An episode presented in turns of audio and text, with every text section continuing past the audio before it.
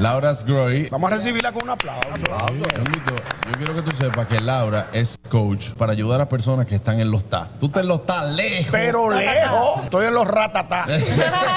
Bienvenida, Laura. Cuando yo iba acercándome a los 30, veía una cantidad de amigos como con una cara larga Ajá. y yo decía, pero señor, ¿y qué vamos a hacer? No nos vamos a morir, o sea, hay que seguir adelante, hay que seguir viviendo. Y por fortuna, yo cuando me llegaron los míos, lo tomé con filosofía. Y efectivamente, cuando me certifiqué como coach, dijimos, vamos a organizar esto. Todos los procesos, si uno se prepara, los maneja con mayor, con mejor gestión. Ok, ¿cuál es la meta? Ah, quiero avanzar en mi carrera, no quiero que me encuentre haciendo lo mismo. Ok, entonces una certificación, una maestría, cambiar de trabajo. Cuando la mujer llega a los 30 y no tiene pareja, le entra una depresión.